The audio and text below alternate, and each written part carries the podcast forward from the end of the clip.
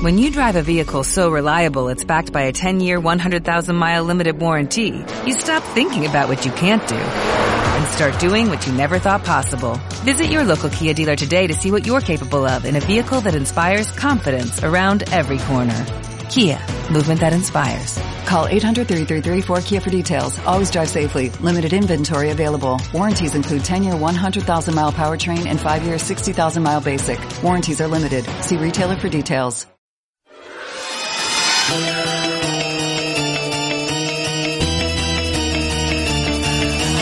Titans, go!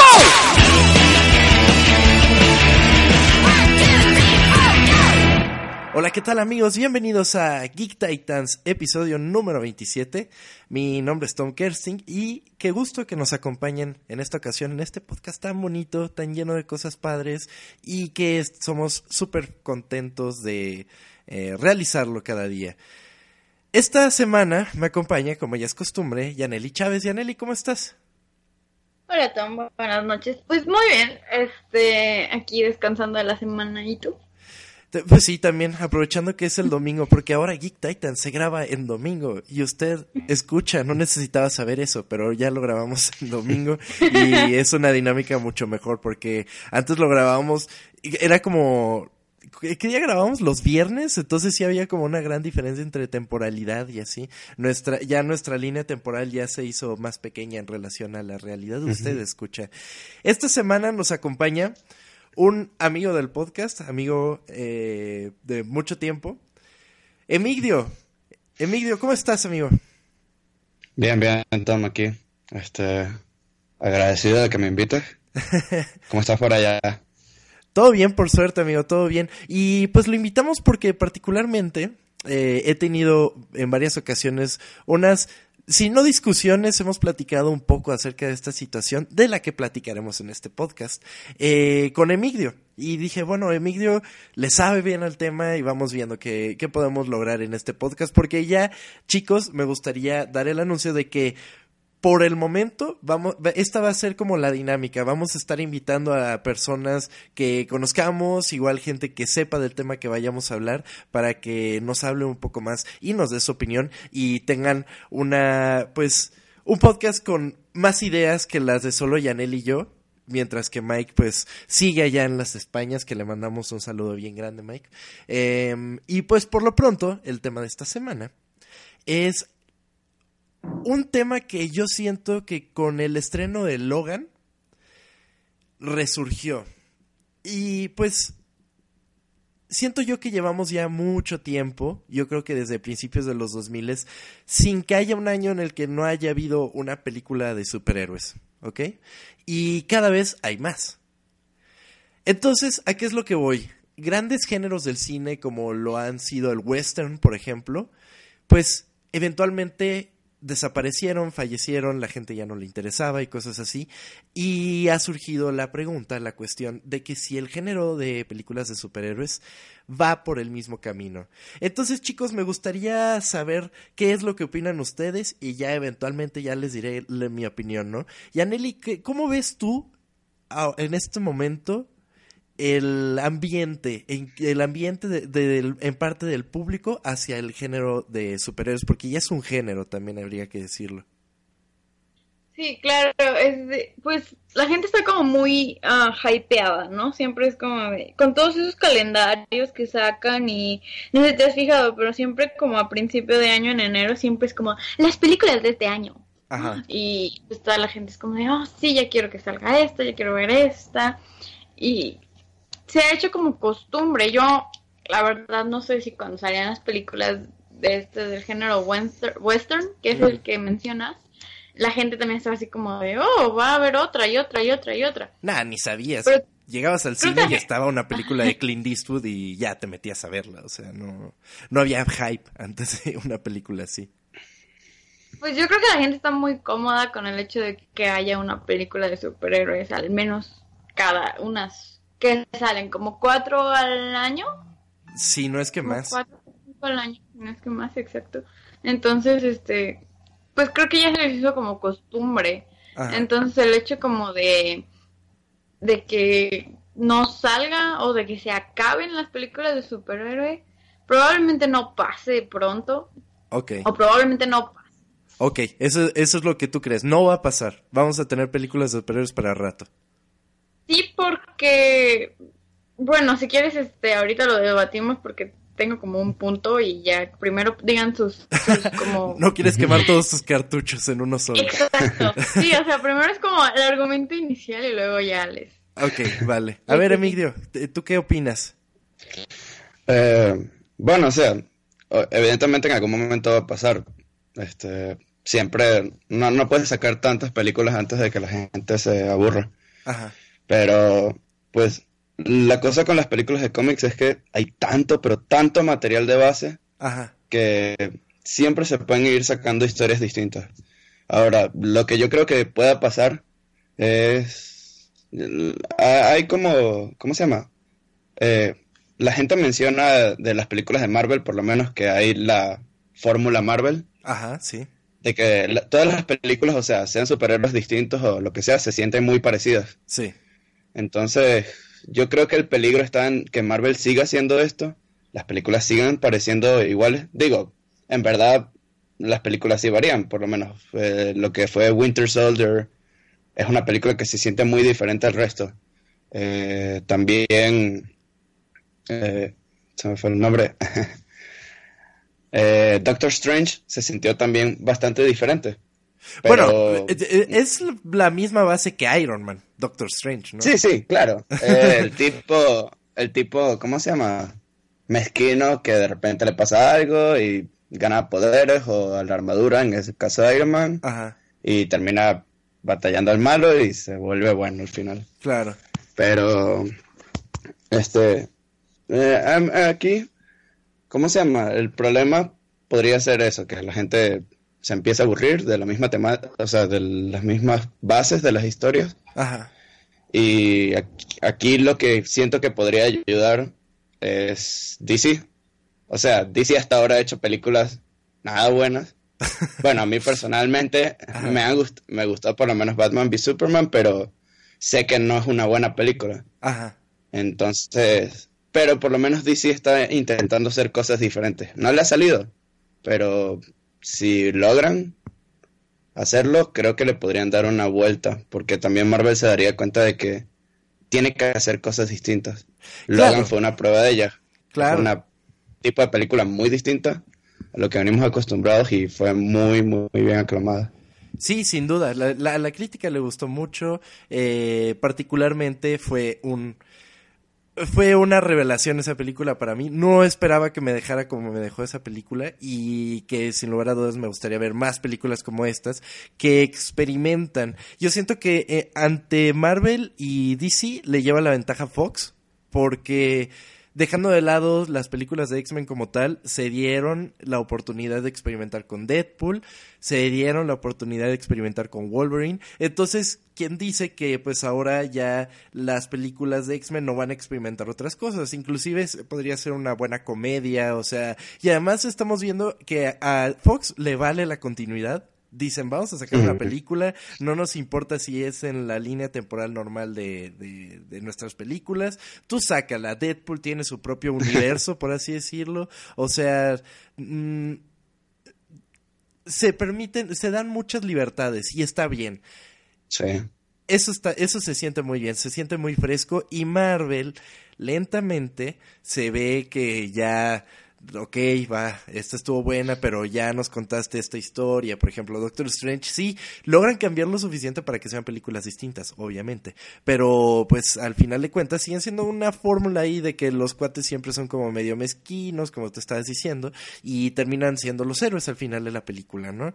Y sí, eventualmente Marvel va a tener que hacer otras cosas. Por ejemplo, Ant-Man siento yo que ha sido de las más distintas que ha hecho Marvel y porque ahí se sintió la mano de Edgar Wright, pero pues por lo mismo despidieron al pobre hombre y no pudimos ver nunca su versión de la misma de, de, Ant-Man, pues. Entonces sí tiene como su,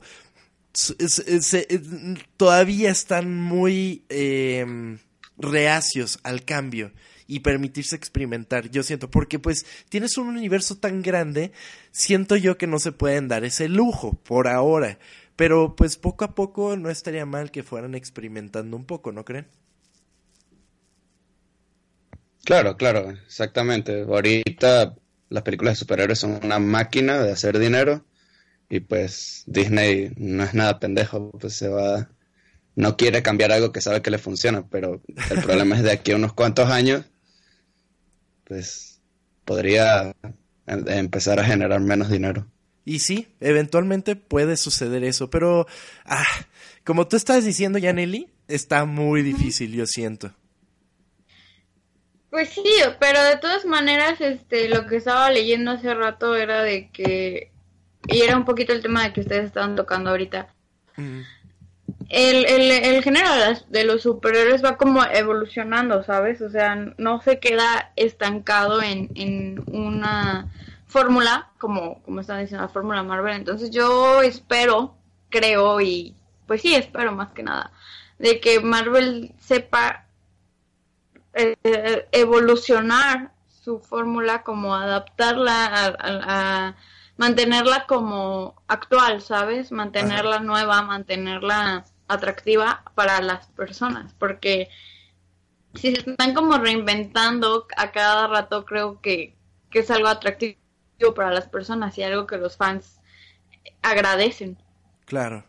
¿Y ustedes sienten que, por ejemplo, terminando la fase 3 del universo cinemático de Marvel, la gente todavía estará como en ánimos de seguir viendo estas películas porque ya las que vienen para la fase 4 por así decirlo ya son películas y héroes que pues difícilmente uno conocería no además del posible ricaz lo que sea que vayan a hacer lo cual es una duda para todo mundo quién sabe qué es lo que vayan a hacer. Pero pues fase 3 sería 2020 no es así ahí pues digo, fase 4, perdón, eh, sería 2020, entonces ahí quizás eh, la gente ya, no sé, es que yo veo, por ejemplo, siendo que a mí me emocionan, por ejemplo, Black Panther, eh, Captain Marvel, eh, Inhumans, que ya va a salir este año, por ejemplo, o sea, no sé, no, siento que a las otras personas tú le dices, ah, Captain Marvel, ok, y ese... ¿Quién es ese? Sí, exactamente. Black Panther siento que no tanto porque lo presentaron en Civil War. La gente ya lo vio y lo hicieron muy bien, lo hicieron lo suficientemente cool como para que la gente se prendiera. Eh, pero ¿no sienten ustedes que quizás se vaya a perder este interés por, pues, las películas de superhéroes siendo que ya empiezan a ser desconocidas, Yaneli? Tal vez un poco sí, o sea, pero es como Spider-Man, ¿no? Me imagino que recastearán a los, a los superhéroes y seguirán haciendo como historias de los mismos superhéroes, porque sí es cierto, no puedes como, ay, sí, vamos a hacer una película de, no sé, algún superhéroe super underground, díganme, ayuda. No, pues, o sea, ya para decir underground, eh, ya suficiente fue con decir Doctor Strange, que lo lograron la, la sacaron del estadio. Porque... Pero es que Doctor Strange aún así tiene como peso en los cómics, o sea, tiene cierto protagonismo, ¿sabes? Bueno, Siento que no es como el superhéroe menos conocido del, mundo. O sea, tienen superhéroes que son todavía menos conocidos que Doctor eh, Strange. claro, claro. Y por ejemplo, también podríamos ver The Defenders, que ya sale este año la serie. Pues sí son como puros underdogs, de no ser por Daredevil, todos son underdogs de, de, de Marvel. O sea, no son los grandes superhéroes del universo, ¿no? Entonces sí eh, siento, por ejemplo, también viene la serie esta que van a hacer de capa y puñal, que todavía está en preproducción, pero sí son superhéroes un poco más oscuros, por así decirlo. Pues sí, o sea, ese es el punto, ¿no? De que eh, hacerlos, tal vez así les funcione, de, de hacerlos como un poquillo conocidos con, con las series y luego ya lanzarlos a las películas y tal vez así se aseguran unos otros 10 años de películas. Si primero plantean al personaje con una serie y luego lo mandas al cine.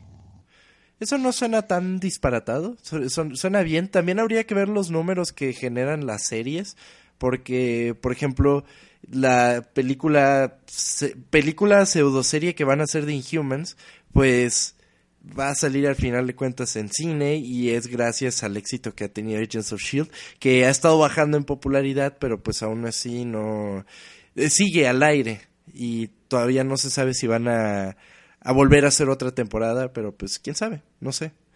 Emilio, ¿tú cómo lo ves? Sí, de hecho, ese eso que acaban de mencionar eh, me gustaría mucho. A final de cuentas, a mí yo siempre he visto los superhéroes más como para series.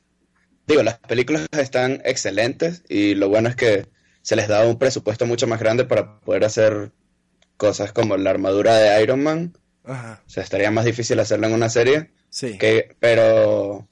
Sería como pues sí estaría muy, muy, muy. Exacto. Eh, pero pues sí estaría muy interesante ver eso, que empiecen a agarrarlos de las series para hacer las películas, porque a final de cuentas son personajes que ya están más desarrollados. Este, la gente, por lo menos los que han seguido la serie, se han dado cuenta de, que aquí tienen más profundidad los personajes y ya hacer como eventos grandes para sacarlos en película estaría, estaría bien. Pero, por ejemplo, nosotros sabemos que están las series, ¿no? Sabemos que está, que va a venir Iron Fist, que ya se estrena la semana que viene, ¿no? Em, bien, tenemos, conocemos todas estas series, las seguimos, nos gustan y todo eso. Obviamente, si sacan una película de los Defenders, por ejemplo, eh, estaríamos ahí plante o sea, ahí plantadísimos, listos para verla. Pero hay que recordar el espectador de calle Sí, claro que siempre mencionamos en este podcast, el, el que va al cine a preguntar, bueno, ¿y qué hay? ¿Qué veo? ¿Qué va a estar bueno? ¿Qué no sé qué? Eh, si veo una película de Defenders que son puros héroes desconocidos, pues, no sé, siento yo que no, pues no, no lograría su cometido, que como en todas estas películas siempre es generar dinero, generar espectadores, y eventualmente sería lo que mataría el género, porque es donde Disney vea, ah, ya Marvel no está generando tanto dinero, ay, pues vaya, ni para qué le invierto más. Sí, ¿no? Sí, sí, sí, es verdad, al final de cuentas Disney va a tener que saber jugársela muy bien cuando haga este cambio generacional, como se podría decir, a nuevos héroes, porque sí, ya se acaban contratos y si quieren mantener el mismo universo, mm, no veo mucho, muy viable la opción de recastear héroes. Ok. Este, entonces, yo creo que sí van a tener que empezar a, a, promocionar a sus nuevos héroes con bastante tiempo. Empezar a sacarlos como en guiños de las últimas películas que se van de la fase 3, por lo menos. Sí. O lograr sacar algunos, no sé, como contratos más pequeños con los que están actualmente, por así decirlo, no sé, que contraten a Robert Downey Jr. y le digan que no vas a tener como papeles grandes, o sea, que no lo tengan tan atado al, al universo Marvel, pero que sí aparezca en las nuevas películas, como por lo menos lo que están haciendo, digo, Spider lo que están haciendo con Spider-Man.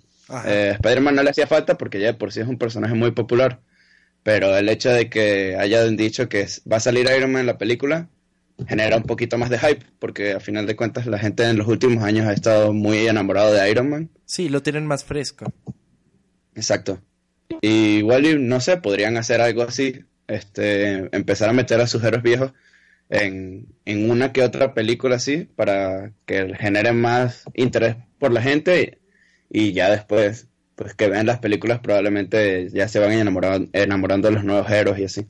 Eso, eso no me suena tan disparatado, porque por ejemplo, eh, habría que ver cuántas películas lleva cada uno de los actores y cuántas había firmado contrato, pero al final de cuentas, por ejemplo, Hugh Jackman, por cuánto tiempo fue Wolverine, fueron nueve películas y al cuate lo, lo volvían a contratar y todo eso, y habría que mencionar que él ya ha dicho que si, si llega Wolverine a estar en el universo cinemático de Marvel, él se lanza, pero que ya de Fox ya, ya no le interesa, la verdad.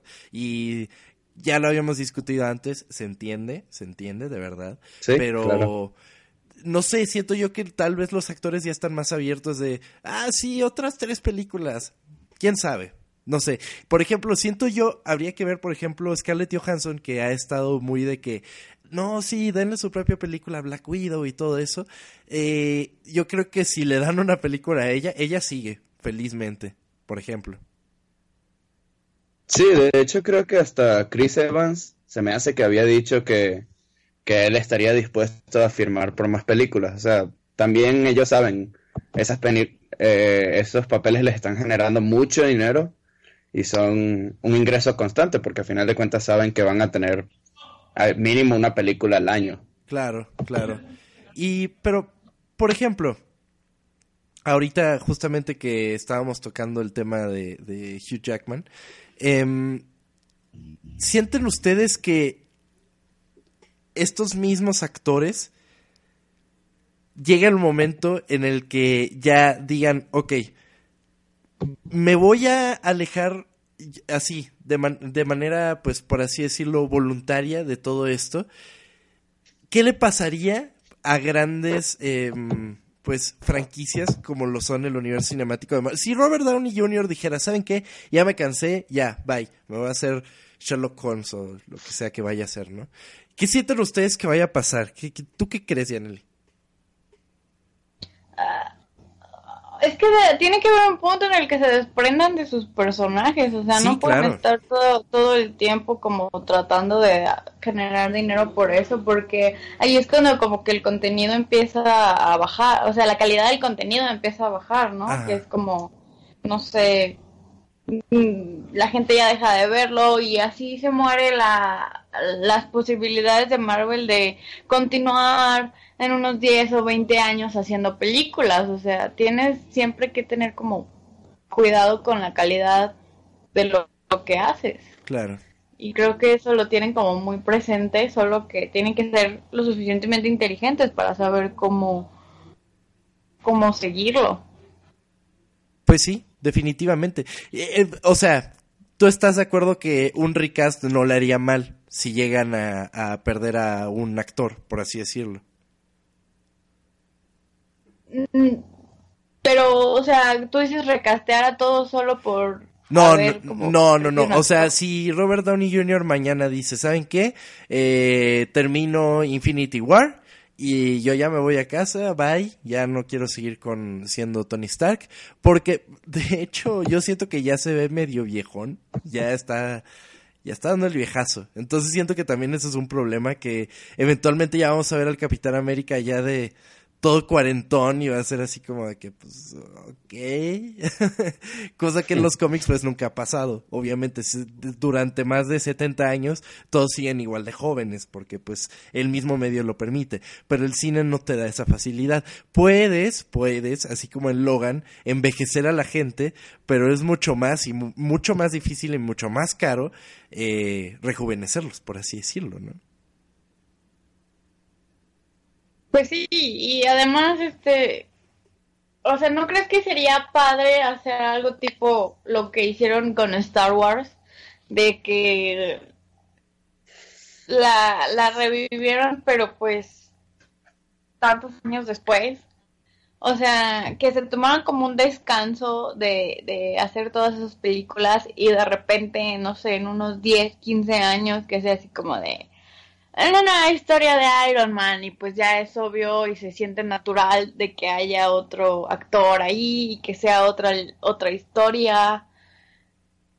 O sea, sí, no, eso suena, o sea, a mí me suena perfecto. Me dolería mucho que dijeran, ok, ya no van a ver películas de superhéroes por un rato, se terminó, por así decirlo, la saga del universo cinemático de Marvel. Pero eso no va a pasar. O sea, Disney se está riendo en este momento de ti. Mickey Mouse no puede parar de la risa. O sea, no, no, van a dejar de cobrar esa cantidad exorbitante de dinero. Y al contrario, cada año al parecer quieren más y más y más y más y más y más y más y pues generan más y más y más contenido. O sea, sonaría padrísimo, o sea, de verdad. Me encantaría que nos esperáramos 15 años, ponle tú 10 años, porque 15 ya se me hace demasiado. 10 años sin una sola película del universo cinemático de Marvel, que se lo guarden y que después vengan con todo y digan, ok, vamos a hacer una super mega producción, vamos a contar todas estas historias bien padres, vamos a contar otras que no habíamos contado, vamos a recastear a todo mundo, así Iron Man de Tony Stark, de Robert Downey Jr., estuvo bien padre, pero viene el momento para otro. no estaría nada mal, pero eso no, no va a pasar, ¿no, Emilio? No, no, no creo. este, no creo que dejen mucho tiempo lo único que vería posible de que hagan es, si sigue sacando dinero y de verdad tienen que recastear, lo más fácil es que se inventen un reboot y ya. Porque, pues, a mí me gustaría que, como habíamos dicho, que más bien empiecen a usar otros héroes y se den un tiempo para buscar, o sea, hacer películas con héroes distintos y después, en unos años, volver a recastear a los Avengers. Pero el problema es que justamente los Avengers es el equipo más importante y más conocido de Marvel. Entonces sí es como un riesgo. Ahorita, claro. Pero bueno, en general son un poco los más populares, más populares. Es que siento yo, por ejemplo, que Avengers hasta las películas eh, eran como súper estaban pero no no tenían el impacto como tiene la Liga de la Justicia por así decirlo siento yo que por lo mismo de que fueron eh, utilizados como el primer la primer franquicia que se vendió al momento de empezar a vender derechos para películas fue X-Men por mucho tiempo. Era como el equipo y lo que vendía y lo que dejaba todo, pues, a Marvel en general, ¿no? Y que Fox dijo, ah, mira, me gusta esto, por allá por principios de, de, de los 2000 y empezaron a producir sus, su gran, gran franquicia en cuanto a términos monetarios, por así decirlo. Y que hasta hoy en día eh, se mantienen así. Pero, ¿saben? Justamente eh, está escuchando otro podcast, no me acuerdo cuál estaba escuchando, creo que era... Eh, no era NerdSync, no, sí, sí era NerdSync. En el podcast de NerdSync estaban platicando de cómo es saludable que eh, Fox se mantenga con, con los X-Men y que Marvel tenga todo lo demás, porque inclusive parecería que son parecería que es necesario que sean universos distintos. Estaría bien padre, obviamente, ver a los Avengers con, con los X-Men, pero aún así siento yo que no es algo malo al final de cuentas. Y que es lo que mantiene también fresco al género, ¿no? Sí, sí, claro. O sea, sí está bien que, que estén distintos, pero también, por otro lado, como buen geek, me encantaría verlos juntos. Porque imagínate una película de, por lo menos, la saga de House of M. Uf, sería excelente. Ah, claro. Pero pues sí. Sí. Sí, sí, sí. O eh. Avengers vs. X-Men también estuvo bien padre. Las peleas que se podrían armar entre esos estaría súper padre. Pero pues habría, habría que ver. Por el momento, me, me gustaría tocar también el tema de que, bueno, ¿cómo sienten ustedes que la gente está respondiendo ante esta, por ejemplo, eh, lo, quiero poner de una manera como bien estructurada la pregunta. Hace unos años era muy difícil saber información de las películas. O sea, se no sabías nada y pues eventualmente ibas conociendo el trailer y cosas así, pero no se empezaban a liquear tantas cosas o no daban tantos anuncios, yo qué sé, un montón de factores. Ya hoy en día es una saturación de mercadotecnia y de anuncios antes de llegar a una película y se los estoy diciendo justamente porque ayer salió el nuevo trailer de Wonder Woman. ¿Ok? Eh, ya agregados los otros dos trailers que tenemos, eh, por ejemplo, Guardianes de la Galaxia, ya van tres, o sea, se, Spider-Man, eh, al mismo tiempo se estrenaron dos distintos. No sé, siento yo que eso también puede ser factor clave en el homicidio, por así decirlo, del género, en el fallecimiento del género en general, o sea, se, de que ah, sí, me están bombardeando todo el tiempo, todo el tiempo, todo el tiempo, todo el tiempo con todo esto y al final de cuentas ya, qué hueva, qué hueva ir al cine a ver todo esto que ya vi, por ejemplo. No sé, Yaneli, ¿tú cómo lo ves? Pues sí, ¿no? Sí, Porque, o sea, sí, ¿no? O sea, sí, pero una persona que no esté como relacionada tanto con las historias de los cómics, que es así como de, hay otra, hay otra, porque pues solo ve las películas, ¿no? Ajá. Pero para alguien que tenga como más idea de lo que, de todos los universos que hay, todos los universos, y todas las historias y personajes que existen en los cómics y que siguen existiendo porque siguen saliendo cómics, nunca se van a cansar de ver eso que ven en los cómics en, en, en la pantalla grande, ¿sabes? Claro. Bueno, al menos así yo lo veo. Pues sí, posiblemente. ¿Y tú cómo lo ves, eh, Emigre? eh, bueno, yo esa parte de la sobresaturación de información, eh, a mí personalmente no me gusta mucho. Yo generalmente intento no ver más del primer tráiler, sobre todo con DC, porque ya me pasó por lo menos en Man of Steel, prácticamente con los trailers te contaban toda la historia. Y intento no verlas, pero sí entiendo que por lo menos nosotros estamos muy, pendientes del mundo de, de, las películas de superhéroes y eso. Pero eso de que haya ya muchos trailers funciona para la gente que a lo mejor no está tan metida, que de repente estás en Facebook y publicación sugerida y te están saliendo cada rato trailers. O sea, es como que la gente, aunque no lo busque, te lo ponen al frente y eso genera como más publicidad, por así decirlo. Claro. Igual y no te interesaba mucho ver la película, pero de repente te cruzaste por Facebook el, el trailer y dices, ah, pues se ve entretenida, vamos a verla. Claro. Claro, sí. Es la manera de llegarles. O sea, sí, tal vez nosotros nos sentimos saturados por toda esa cercanía que tenemos a la industria y así. O sea, por esa eh, cercanía voluntaria, habría que decirlo. Porque sí estamos siguiendo las páginas y todo eso. O sea, se lo, lo buscamos al final de cuentas y en momentos sí se vuelve una cosa, pues, como lo estábamos mencionando, un poco saturada. Y, pero ya, eh, ya casi para terminar el tema, ¿cuánto tiempo le dan ustedes al género? Así, en años. A ver, Yaneli. Ah, unos ¿Hasta cuándo tenemos películas anunciadas? Hasta el 2020 y tantos, ¿no? Uh, sí, no te, no te diría un número, pero 2000, ponle tú que 2024 por lo menos tendremos películas. ¿10? o sea, tú dices 2027. Entre 10 y 15 años. No, 10 y 13. Ok. okay. Como 2027, 2030. Ok. Ahí ya van a parar. Sí, o al menos van a dejar de ser como tan continuos, Ajá. tan normales, tan... No, y también pues, si, si, seguimos existiendo para ese entonces, creo que van a haber cosas más interesantes que ver, como autos que vuelan y cosas así, pero... sí, probablemente. Me suena, me suena un buen número. ¿Y tú, Emilio? Sí, yo también creo que unos 10 años a Marvel, ya por lo menos por el lado de Marvel, se están acabando las... O sea, se va a acabar la fase 3, los héroes más populares van a dejar de aparecer.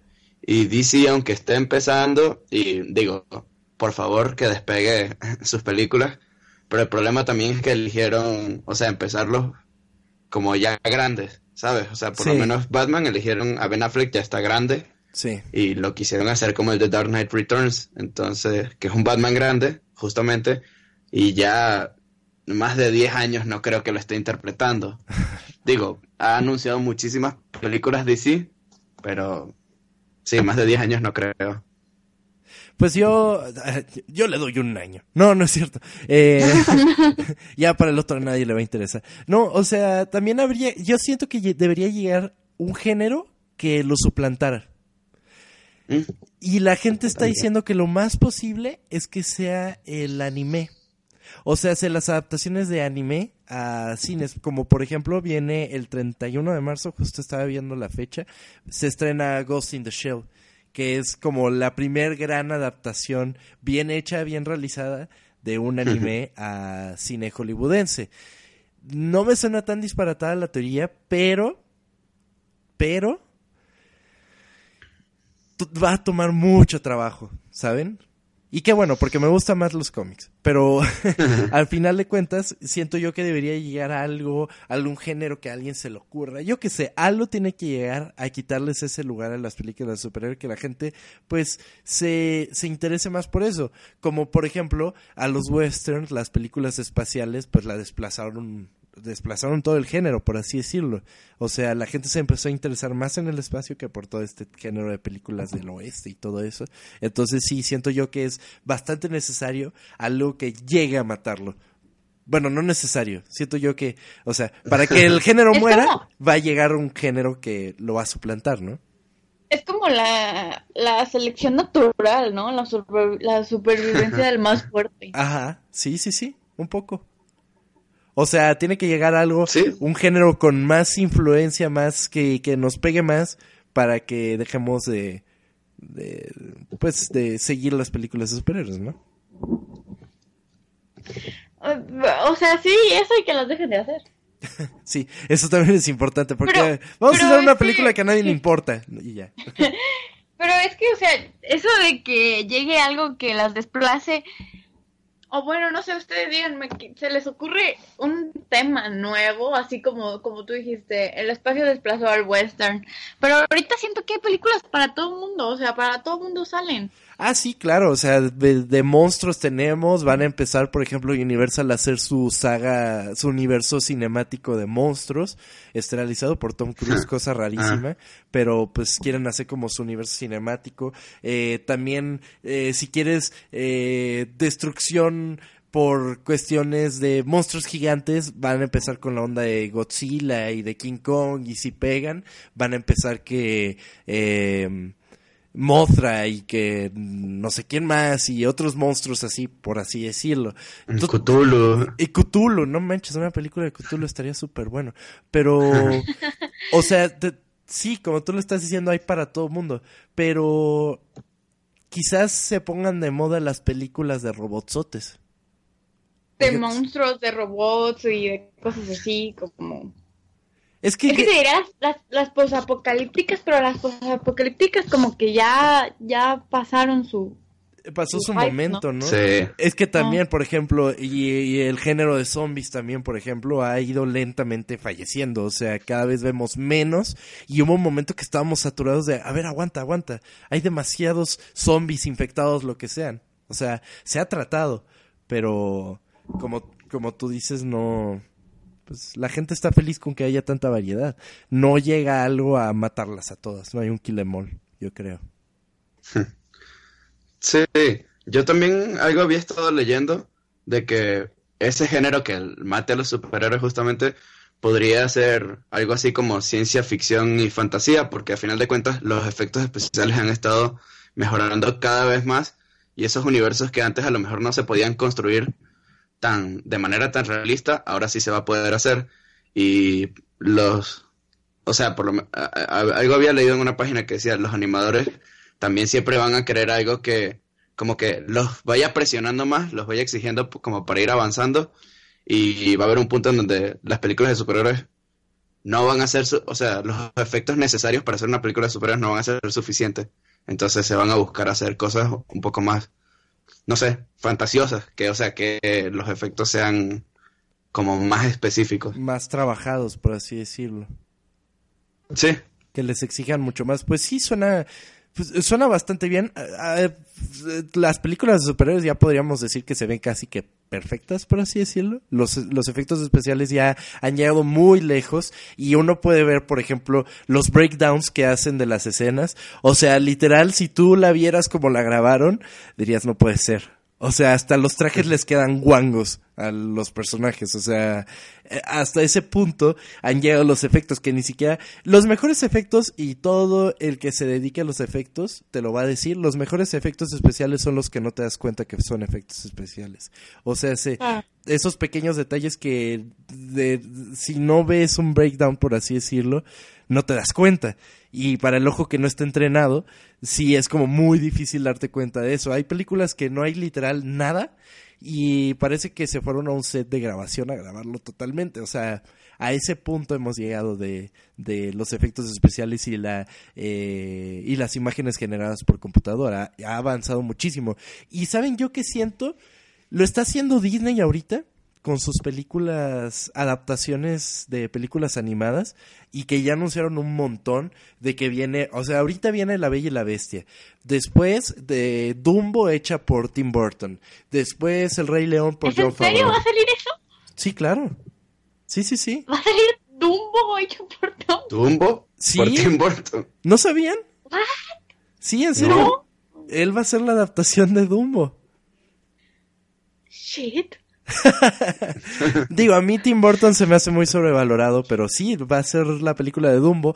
John Favreau, que es quien dirigió las de Iron Man y además el libro de la selva, va a dirigir el, la adaptación live action del Rey León, lo, cual suena muy estúpido porque pues son todos animales. O sea, es como cuando que, que, le dieron el Oscar al libro de la selva de mejores efectos especiales. Literal, toda la película es animada. O sea, lo único que no es animado es el niño. O sea, fácilmente podría haber estado en las películas de animación, pero pues, pues sí. Pero eso está como medio gacho, ¿no? O sea, bueno, no sé cómo lo ven ustedes, pero es como, como lo que te quejabas, Tom, tú el año pasado de que eran remakes y remakes y remakes. Ajá. Sí. Y ahorita es como de, oh, sí, tenemos la tecnología para hacer que se vea súper padre. ¿Por qué no tomamos lo que ya habíamos hecho y lo hacemos que se vea como súper padre?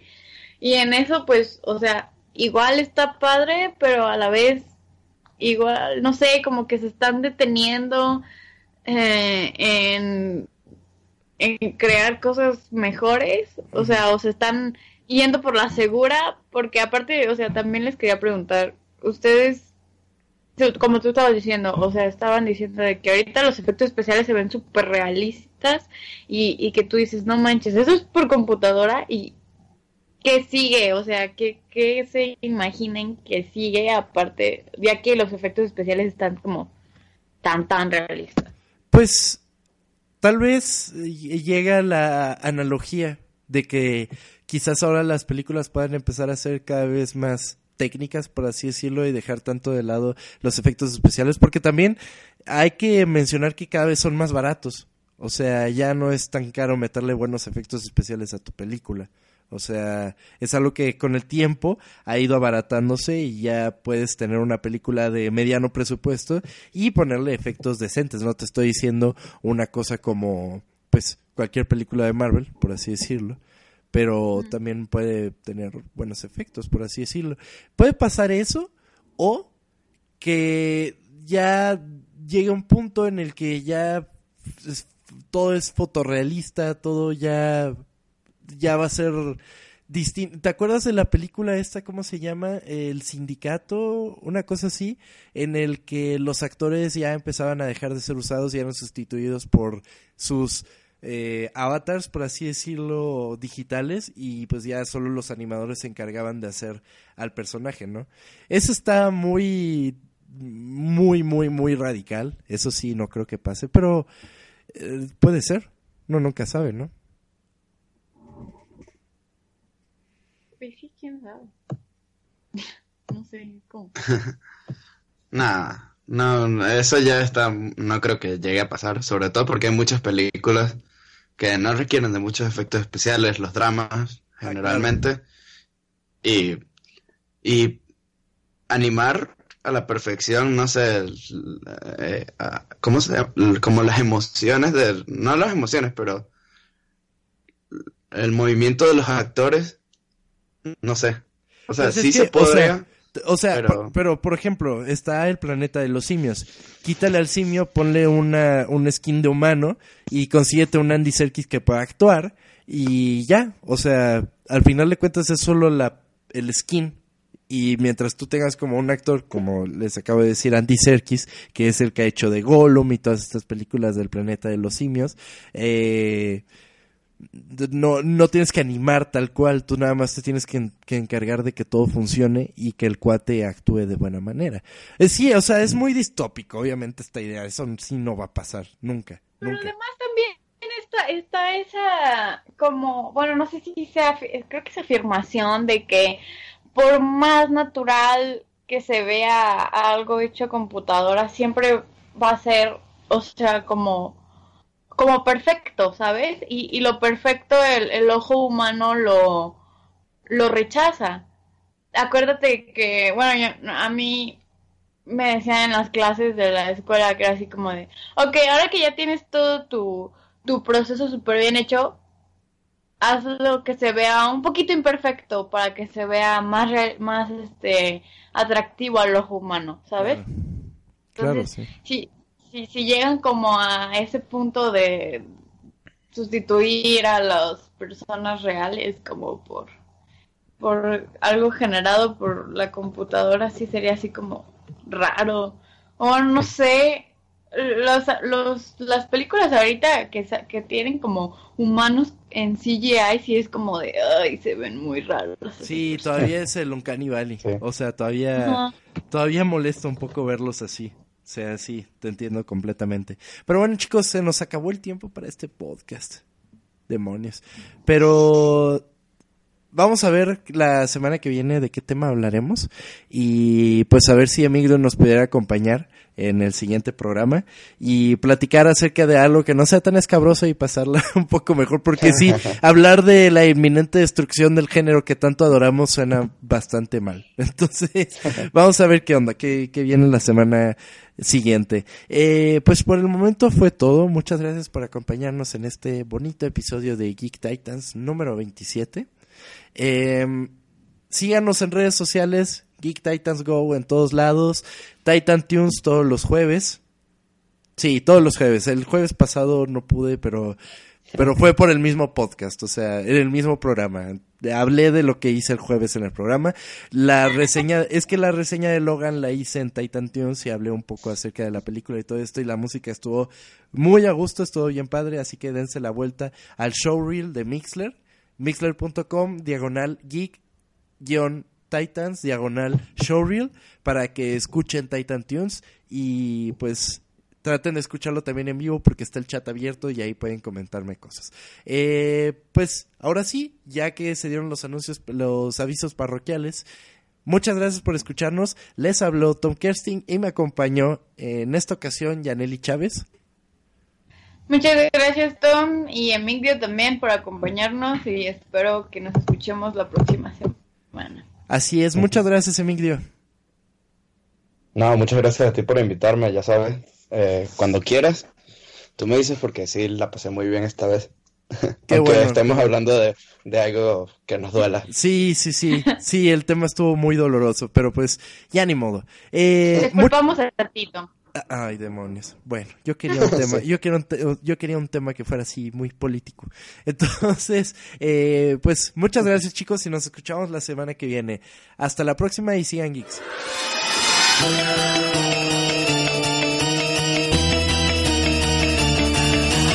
Titans, go!